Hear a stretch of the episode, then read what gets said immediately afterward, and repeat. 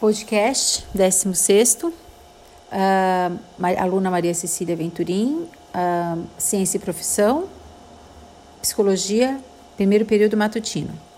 Continuando, eh, vou falar agora sobre o artigo 21 do Código de Ética, que trata das transgressões dos preceitos desse que trata que as transgressões do, dos preceitos desse código constituem infração disciplinar com a aplicação das seguintes penalidades na forma dos dispositivos legais ou regimentais. Letra A.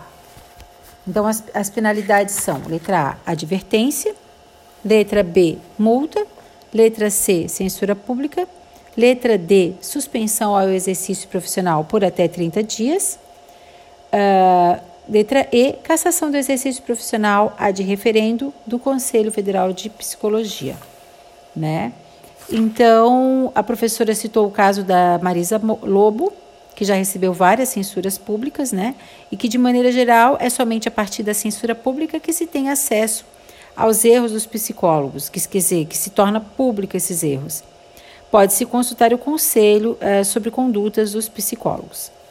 Agora, vou começar a falar sobre as áreas de atuação dos psicólogos. A necessidade da psicologia de interagir com outras áreas, né?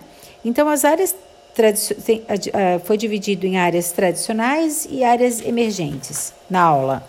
as áreas tradicionais seriam a psicologia organizacional e do trabalho, a psicologia escolar e educacional, psicologia clínica.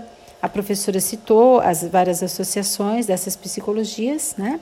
As áreas emergentes, a psicologia hospitalar, psicologia da saúde, psicologia jurídica então, que nesse, nesse, na psicologia jurídica pode ser feito parcerias com o fórum escritório modelo de advocacia, acho que a universidade tem essas parcerias.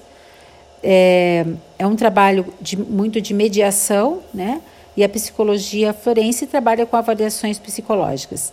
Nas delegacias, a psicologia atua nos processos de acolhimento, nas escutas especializadas de depoimentos assistidos.